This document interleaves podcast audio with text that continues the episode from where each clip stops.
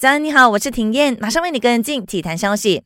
二零一九年大马奥理会年度颁奖典礼落幕了，罗俊豪凭借菲律宾冬运会夺得的两面金牌，当选本年度最佳男运动员，成为何诺宾之后第二位夺得这项殊荣的武术选手。最佳女运动员则是体操队的法拉安，她在这届冬运会摘下三金。大会也颁发了大马奥理会特别奖项给国家元首苏丹阿杜拉。二零一九年世界男子壁球团体赛，我国男子队零比二不敌德国，无缘晋级八强。